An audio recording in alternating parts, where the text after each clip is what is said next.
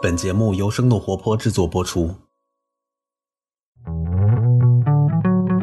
中国作为一个人口大国，正在向经济大国这个方向进行转变。那么，经济实力的体现重要的一个主题，就是我们自己的主权货币能不能走出去啊？因此，可能中国政府从战略的角度，觉得需要抓住这么一个机会啊，以推动我们国家自己的数字货币、主权数字货币为契机，以为以后的人民币走出去啊做技术和实验上的准备。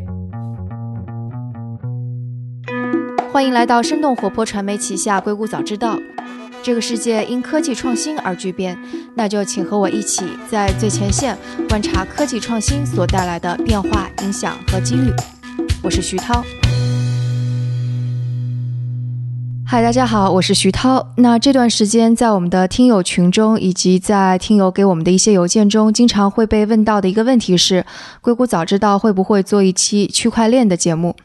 那有这样的要求，其实也是挺可以理解的。毕竟过去几天，这个行业又是被打了一下鸡血，因为中共中央政治局在就区块链技术发展现状和趋势进行，呃集体学习的时候，总书记是特意强调了区块链的重要价值和社会意义。那我们之前节目也有聊到，区块链的发展其实是跟政府的监管息息相关的。我们也聊到了，在美国政府是通过什么样的方式来监管这个新兴产业，然后促进这个产业的发展的。那今天我们还是请到了在法律方面非常在行的 Harry 周周可，他是 Coin Trading 的联合创始人，毕业于哈佛大学法学院以及迪金森学院经济及计算机系。Hello Harry，欢迎再次做客硅谷早知道。哎，谢谢你今天采访我。嗯，那所以就是这一次，呃，中共中央这个听起来是非常高层的来这样聊区块链，并且把它作为一个国家的战略性技术来聊，你你会感到惊讶吗？对，确实业内非常的惊讶，因为这不仅仅是中国宣布对区块链行业会有正式的，而且啊公开的监管和关注，而是倾尽国家之力，以战略层面对整个行业进行支持。那么这种官方的。以战略层面做出支持，特别是中国这样一个大经济体，并且有战略目标和凝聚执行力的国家，嗯，是非常有意义的。目前没有其他一个国家是以这种态势，以战略层面站出来支持区块链这个概念和行业，甚至连对这件事监管走在很前面的美国，也仅仅是在司法和执法层面啊，以一种实事求是的态度。去监管行业的发展，而并没有从立法和行政的层面去对行业做一种高瞻远瞩式的推动和支持。那么，因此这件事不仅仅是意义重大，而且确实让不光是中国民众在内，应该是全世界行业的参与者都吃了一惊。嗯嗯嗯，那其实我们之前也有聊到说，之前国内的政策是有点一刀切的，就是说区块链这个不好，这个是就是你要是在交易这种加密货币的话，这个是非法的。那所以在过去这段时间当中，究竟是可能是因为什么原因，所以导致国家的政策发生了这样的变化呢？啊，主要是一个内因和一个外因。那么外因可能是在这一段时区内啊，有很多新型的。呃，以经济和金融为导向的加密货币出现，啊，比如说美国的 Facebook 的 Libra 这种货币，呃，如果一旦成功发行，可能对世界上的资产流动啊产生极大呃的流动方式产生极大的影响，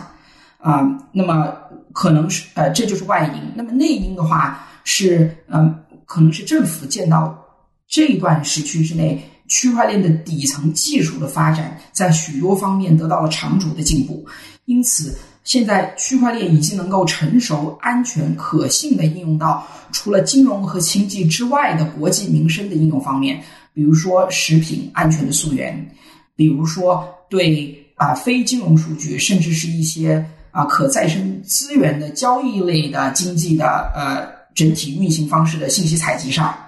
呃，那么内因和外因联合起来，很可能就是国家的态度发生转变的重要因素。嗯，我们先从内因上面讲哈，就刚刚你有讲到说技术可能是有了一些发展了，但当时我们在讨论说区块链为什么没有办法非常大规模的去进行嗯，具体场景的运用，是因为它一个是可能它在进行并发交易的时候，它的效率可能并没有那么高，所以一次数据的传输所花的这个速度可能是要比平时的我们正常的这个要花很就更多的时间。另外一个是安全性的问题，就是说它其实是没有办法保证它的数据。呃，非常的安全的，还是可能是被黑客给攻入的，所以这这两个问题现在是已经解决到什么样的程度了呢？可以说这两个问题没有得到彻底的解决啊，但是已经得到了长足的发展啊。另外，我也不是技术专家，所以我只能从一个概念的层面描述啊，我所知道的在区块链技术呃目前的发展，以及对你刚才提到的数据安全保密隐私性。以及啊，这个数据处理的即时性两方面的要求。那么，就数据处理即时性，目前已经出现了许多多方隐私计算，也就是所谓的 MPC 这样的技术。它嗯，对传统的一一种对区块链的限制啊，提出了强烈的挑战。因为从传统的智慧上，区块链最适合应用于。你愿意牺牲很大的效率，以换取十分多的信任的场景，可是这些这一项限制就严格呃，就是怎么说呢？很极大的限制了区块链在一些对数据传输即时性有要求的应用场景上。那么，多方隐私计算的出现，很好的解决了这个问题，因为它允许在数据传输呃比较快的情况之下，仍然可以对数据的。不可逆性以及不可篡改性啊，有有合理的保证。那么第二点就是数据的安全性和隐私性这一点上啊，现在已经出现了一些新的技术，比如说零知识证明，它允许数据获取方呃，就是对某一些数据的结论有兴趣的获取方，比如说监管，它对一些最底层的经济数据可能没有那么大的。呃，获取需要，但它需要对一个呃比较高层的、比较宏观的一个层面上，对一个银行是否有足够的储备金啊，或者有啊，或者是在一些啊贷款的行业投放上有没有遵守国家相关的规定啊，是有非常即时和精准的数据获取需求的。因此，零知识证明以及相似的技术。允许数据的产生方在不公布原始数据的情况之下，把基于这些原始数据的结论给到外界，而且外界有方法非常方便的证明我得到的结论是正确的，是没有得到篡改的。那么这一些新数据的出现，就弥补了刚才我们说的两年前区块链有的比较大的弱点。嗯，那我们再来说这个外因，说这个 Libra，其实 Libra 这个东西出来之后。我感觉好像很多国家都是，就是那个政府都是还是蛮恐慌的。就比方说，Libra 已经上了国会好多次，美国政府可能对 Libra 其实也是采采取了一种不那么信任的这种态度。所以，Libra 究竟会怎么样啊？对政府的这个发行的这个货币产生到影响呢？因为 Libra 的联盟方和发行方都是私人企业，这些私人企业都直接受到一个或多多个国家的监管。因此，Libra 在不受任何国家的批准之下直接发行的可能性微乎其微。那么，我们把这件事放开，假设 Libra 成功发行了，那么很可能会出现一种超主权的通货型货币。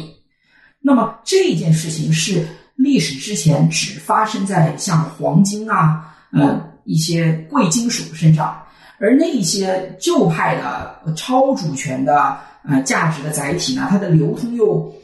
嗯非常的不方便，因为它是一种物理流通的方式。可是 Libra 现在把这个物理属性去除了，它是一种能瞬时全球点对点直接传输的超主权货币。因此，这一种概念的存在，很可能对一些国家对经济的操控性以及监可监控性。甚至对国家的主权本身产生一定程度的挑战，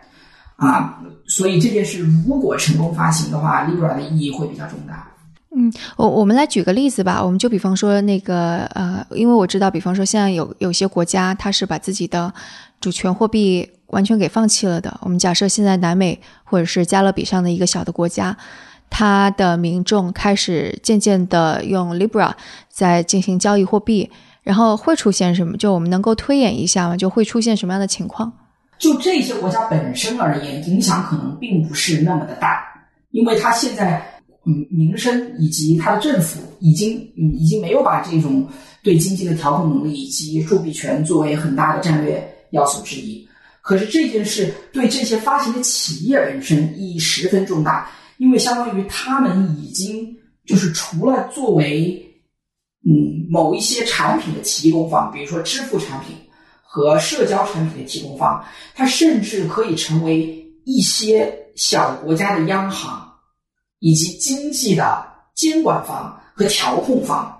所以相当于一些强势的私人企业啊，成为了就是外包政府服务提供方，所以就会出现这么一种特殊的现象，也就是说。哦，原来一些国家的主权是可以把主权所需要承担的责任的一部分，通过区块链的方式外包给其他国家私人企业联盟的。嗯，哎你说的这个外包的概念很有意思。对，而且是非刻意外包，而是借助直接允许民众使用呃这些公司的呃产品啊，就是货币产品。而一个啊，就是无意识的把很重要的一部分的这种啊外包呃这个政府职能给外包出去了。他们其实现在外包给了美国，那么接下来是外包给了一组国际上的大型的私人企业。哎，那就比方说，对于美国这个国家政府而言，他在担心 Libra 什么呢？他会担心自己的那个你刚刚说的铸币权或者对经济的调控，嗯，受到 Libra 的挑战吗？首先，我不认为美国有一个所谓的整体国家意识，因为现在美国我们看到它这个国会的听证会啊，是吧？就是就是说一个引号中的美国作为一个整体进行一个思考，这个其实在一定程度上可能是一个大家臆测出来的概念啊，因为我在长期在美国生活的人也知道，美国是一个三权分立的国家，那么国会作为一个立法机构。它内部也有各种各样的派别，有两个党派就不说了。那个党派之间也有，呃，受过传统经济教育的，以及就是出身于农业大省的呃议员。所以，当他们对 Libra 进行审讯的时候呢，他们问的问题并不是一个有啊整体就是集体思考而驱动的啊一个行为啊。那么这件事。放开不说，就是我们在听证会上听到了跟议员直接担心的事情相关。其实主要担心的是反洗钱方面的事情，因为如果这个 Libra 的货币被允许存在，而 Libra 这些私人企业没有对这个货币可能产生的对犯罪行为以及跨国经济犯罪行为方面的影响有足够的估计的话，那么相当于这些企业创造了一个非常强大的工具。然后这个工具是一把双刃剑，但是他们没有对这把双刃剑中不好的、不利的一面做足够的考虑和风控措施，导致即使他们想也没有办法去控制这些负面的影响。那么这些应该是议员最大的担心之一。所以其实这个就是在美国这边，其实大家考思考的问题还是跟我们上一次节目当中的是聊的是一样的，就是其实是各个的美国的各个部门、立法机构、执法机构，还有是执法机构当中各个部门，其实在争夺他们要去监管他的这个权利，是用这样的方式来看待 Libra 这个东西的。嗯，应该是。嗯，对，在中国这边会担心 Libra 什么呢？我可能不太好预测，就是中国政府的。呃，担心，但是我可以想象，呃，因为现在，嗯，现在国际贸易中使要使用的主要货币仍然是美元，美元在国际贸易中的结算角色是很关键的。那么，呃，中国作为一个人口大国，正在向经济大国这个方向进行转变。那么，经济实力的体现重要因素之一，就是我们自己的主权货币能不能走出去。如果 Libra 或者美国政府版的 Libra 得以啊提前的推出，并且在国际贸易和清结算中得到广泛的接受和应用，那么其实是对人民币走出去啊，在这个距离上，我们跟美国又会拉开一点啊，因此可能中国政府从战略的角度觉得需要抓住这么一个机会啊，以推动数字货币，我们国家自己的数字货币主权数字货币为契机啊，在一些。国内的经济的场景中，先行使用起来，以为以后的人民币走出去啊做技术和实验上的准备。嗯，所以这几天我们的最高层释放出来的跟区块链相关的这些消息，其实也是跟我们国家前一段时间的那个呃电子人民币这个东西也是有着千丝万缕的关系。我可以这么说吗？嗯，我觉得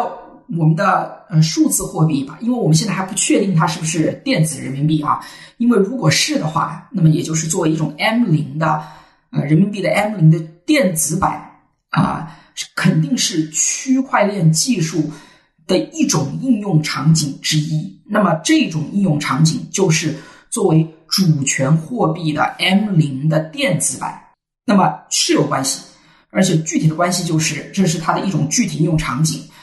国家提出的这么一个战略策略，嗯，考虑到了这一点，但是远超于这一点。区块链的应用，它作为货币，仅仅是最初步、最明显、很重要的一种应用而已，但绝对不会是唯一的应用。但就其实也是，也是你说的最初的，但非常重要、影响非常巨大的一部分一部应用。是的，嗯，哎，能解释一下，就是呃，我们这边就是中国这边要推出的这个数字人民币吗？因为其实可能，我觉得大家会有些困惑，就说我们现在支付不都已经数字化了吗？就是这个这个究竟是怎么回事儿？这个数字就是我们要推出的这个数字人民币，就或者说基于区块链的，跟我们现在实际的用的什么支付宝或者是微信支付到底有什么区别？那么这个嗯区别还是挺大的，因为我们现在支付宝、微信里面的。产生的这个所谓的余额的这个数，它不是 M 零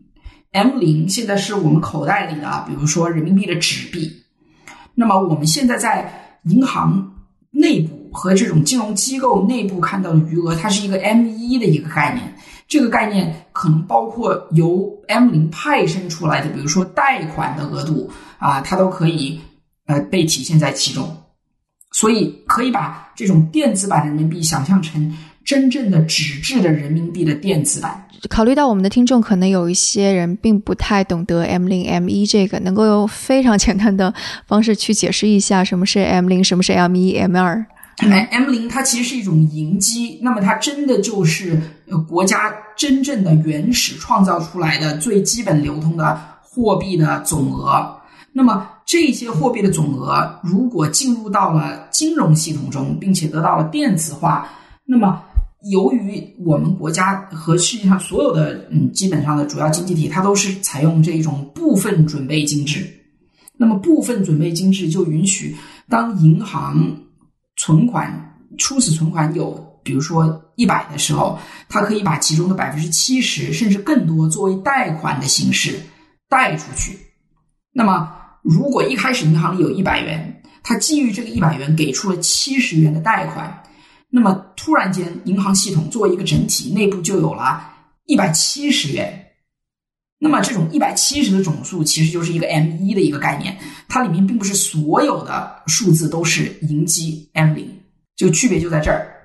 嗯嗯，刚刚我们的支付宝之类的，它是 M 一，基于 M 一的，对不对？是的，是的。所以现在呃，政府要推出的是完全 M 零这边也数字化了的。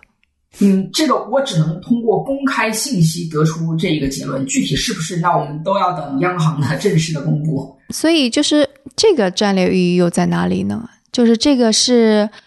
是跟 Libra 有关系，是需要去进行哪方面的竞争吗？这个的话，因为我国进行这一方面探索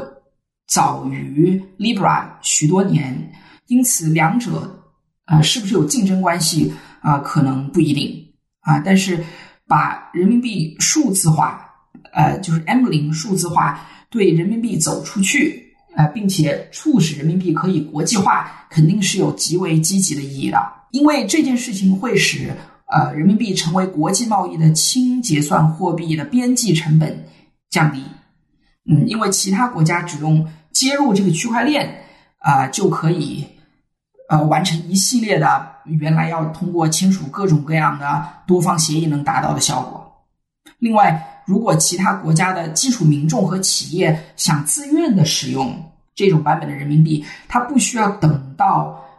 那些国家的经济体中的金融机构能够支持这种货币的清结算，它可以自己直接就使用，或者以及接入啊、这个网络这个区块链网络中。就比方说，现在如果美国人要买人民币的话，他可能需要去银行里边去拿美元去换，但是他如果直接就用了，比方说我们中国关于这个数字货币的一个 App 的话，他就可以直接直接兑换了，是这个意思吗？对它，它我只能说，它也许就不需要兑换了，它也许只需要安装一个钱包，并且通过线下的点对点的交易就能获取到这种 M 零版本的电子人民币。OK，所以就这样子看的话，在提高中国的那个呃，就金融交易方面的效率，还是蛮大促进的。可能说这件事对吧我们人民币嗯投射进其他国家以及国际间的贸易中是有极为大的促进作用，因为它使接受并且使用人民币的边际成本大幅降低。嗯，这个是不是也有赖于其他的政府的监管？就比方说，如果是现在打贸易战，所以美国政府说不允许美国民众去进行这些交易，这这个其他国家是可以禁止的吗？啊、这个可能关系不是特别大，因为这件事毕竟起源于几年之前啊、但是，嗯，怎么说呢？是从技术上啊，如果它一定要从网络协议的方面去禁止使用某一种加密货币，它还是可以做到的。因为我们也知道，之前有许多像电驴啊、BT 啊这种去中心化点对点的通讯方式，虽然它去中心化，但不代表在网络协议上它无法禁止。就这跟原来的网络通讯一样，也是一场猫捉老鼠的游戏，不是说完全没有办法禁止。嗯，所以其实 Libra 它如果即使是它能够成为一个世界化的货币的话，其实也会有面临刚刚我们说的，就国家上面从网络协议的层面上面被禁止的可能性。那肯定有，而且应该不会那么难。因为如果只要是一个技术问题，那可能基本上都不是一个问题。所以，就如果是按照这样来说，如果那个一个国家的货币主权会这么的重要，可能是会有战略意义的。那是不是接下来就有可能会成为各个国家都会去开发自己的呃数字货币，然后去无无论是跟 Libra 去竞争，或者说不说 Libra 吧，或者说这个私人企业的这个货币去竞争，也会去跟其他的主权的数字货币去竞争。嗯，我觉得这件事情发生的可能性不是很大，但这个原因不是因为做这件事不重要，而是因为像中国这样有高度凝聚力以及高瞻远瞩的战略考虑的国家，本来就没有这么多。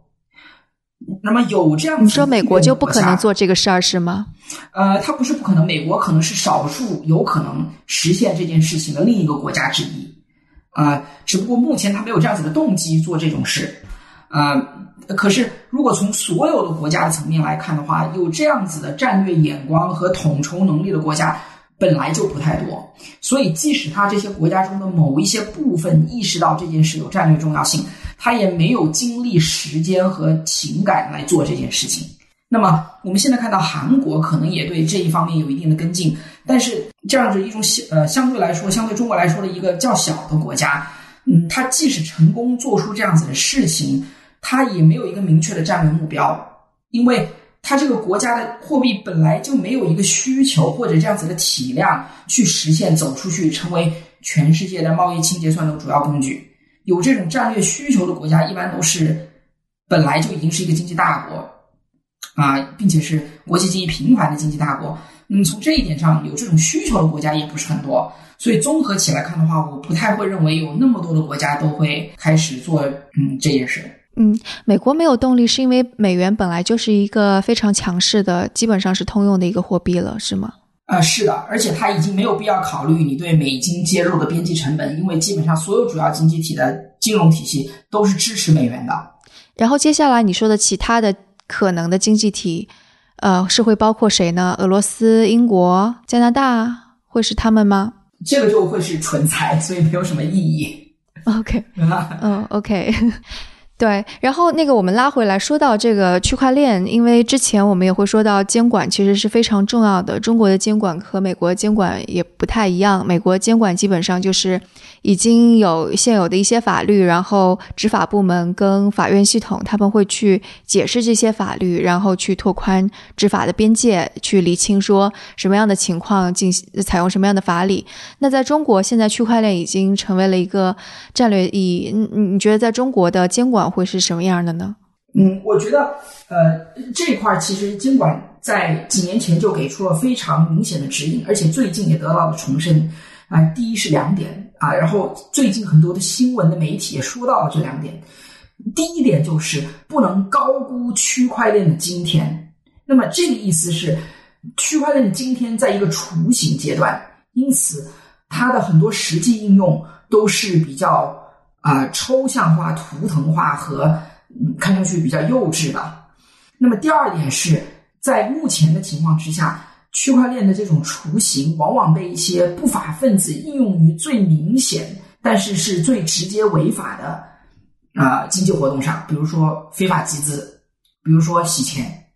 因此，就这两点来看，啊，中国监管的态度是不会以及不能高估区块链的今天，所以。对这一些明确的把区块链技术简单的理解为应用在这一些非法的经济活动上的人来说，监管应该是非常明确的，这些是违法的，现有的法律也是适用的。那么我相信中国监管部法呃部门的执法也是不会犹豫的。第二个点是啊，不能低估区块链的明天这件事，就是说啊，区块链技术在未来长足发展之后。能实现的最大的价值，有可能我们今天还不知道。中国作为一个人口大国，向经济大国转型中，我们每天的民生经济活动产生大量的数据，这些数据从交易的双方来看，以及国家从宏观的层面来看，都有能够观察到并且利用到的必要。所以在这么一个大的场景之下，通过区块链技术，由我国探索，就是未来智慧。监管的新的方法啊，以及对经济活动产生，那就是有有有有效进行精准风控的新路子啊，都是有长足的发展。所以从区块链技术的开发和应用上，我相信监管会抱着一种啊包容和观察的态度啊，那么允许它在更多更多场景中的应用得到批准吧。因为有可能之前一些嗯比较核心敏感的场景啊，可能对使用区块链技术有些犹豫的啊，现在可能会有更大的自由度。嗯嗯，因为我们可以看到，在中国，特别是这个政策或者是高层说了之后，区块链就变成了一个非常自上而下去推动的技术，然后它也会成为一个自上而下去推动的产业。然后之前我们看到，在美国或者其他地区。它基本上还是一个自下而上，就民间自发在推动的，包括 Libra 也是民间自发在推动的一个呃货币。那那就这两种发展方式，嗯，你你会怎么去看？你会觉得哪一种方式，或或者说在具体的某个层面，哪个层面可能自上而下更好，或者哪个层面其实是自下而上的，或是更加有生生命力的？嗯，其实中国现在的模式并不是纯自上而下。因为我们看总书记的发言中，他提到了两点。第一点是，他认为中国在区块链行业具有良好的基础。那么，这个良好的基础都是自下而上、最有生命力的、最草根的区块链的先行者和领军人物。比如说，我们的挖矿集成芯片的生产商。比如说，我们所有的公链的技术开发的技术人员和人才储备，这一些良好的基础都是自下而上的。那么，总书记提到的第二点是，在我国促进区块链经济的发展和应用的探索中，要充分发挥市场的力量。这件事情就是说，国家肯定是没有预设某一种应用的方式，以及某一些人才得以探索这些应用。而是说，中国现在走的模式应该是一种复合型的模式。国家会有国家专属的啊研究力量，比如说各大专业院校，比如说一些国有和半国有企业，他们会以课题以及任务组的方式、专家组的方式进行某一些国家有明确需求方向的，就是国家主导性的研究和开发。可是同时，通过这一个公告和政策的颁布，国家是会对自下而上的区块链的合理的合法范围之内的探索，相当于释放了一个信号，并且提供支持。那么，可能从贷款上，可能从允许企业的注册和牌牌照发放上，都会采取一种更包容的态度。因此，这样子一种复合模式中，自有呃既有国家主导的一派力量，也会有。更加宽容的环境中，自下而上的发挥现有良好基础的民间力量，国家肯定是在最后看发展的结果啊，充分发挥市场的力量啊，来确保这个区块链明天的前景不会过早的被扼杀掉。所以，这种模式是美国这种国家所缺乏的，因为它没有一个自上而下进行推动的这么一种推动力。OK，但是像在中国，可能 Libra 这样的东西就不可能出现了。呃，很难说，因为如果美国的私人企业有可能联盟搞一个 Libra，那么中国为能为什么不能联合中国的，比如说一些上上海经济合作组织的成员国呀？那么这些国家联合起来发一种超越主权的货币呢？是吧？那么这一个脑洞还是可以开一开的。但这个在中国的框架下，这应该是得到支持的吧？因为如果这么一种由中国国家领导的国家联盟。呃，发出的主权货币，呃，那么中国在其中的管理和控制权上有足够的话事权，那不失为是一个人民币走出去的捷径。嗯。那这样一说的话，就觉得接下来会发生的事情应该挺有意思的，肯定还会有更加很好玩的东西发生。是的，我寄望这个区块链行业会有更美好的明天啊！因为它其中最有趣、最有影响力的东西，肯定是我们现在还看不到的。对，是，但我也希望不要是前几年那种群魔乱舞的状况出现，而是大家都去踏踏实实的推动，呃，更加更加重要的技术这块儿吧。没错，没错啊！我们再次重申，这个区块链肯定不是啊法外之地。那么现在有一些明确违法的是，无论国家多支持区块链，仍然是违法的。嗯，对，是。那好，那呃，今天的节目就到这里。嗯，然后我想听众朋友们肯定对这个话题还会有很多很多的想法，而且肯定有一些人会比我更加专业。那如果大家有问题的话，也可以写邮件来呃来来向我们提问。啊，那今天也非常感谢 Harry 做客《硅谷早知道》。哎，谢谢大家，谢谢大家，我们下次再见，拜拜。那这就是今天的节目，感谢大家的收听。如果大家有什么想法或者评论，可以给我们在各大平台留言，或者在读者群中进行讨论，也可以给我们写邮件。加入读者群可以添加声小英的微信号来入群，微信号是声 FM 一 S H E N G F M 一阿拉伯数字的一。我的邮箱是 tao at 声道 FM，tao at 声道 FM。另外，生动活泼传媒旗下还有另外一档节目《到海外去》，大家可以在喜马拉雅或者苹果 Podcasts 等音频平台上来搜索关注。那我们下次节目再见。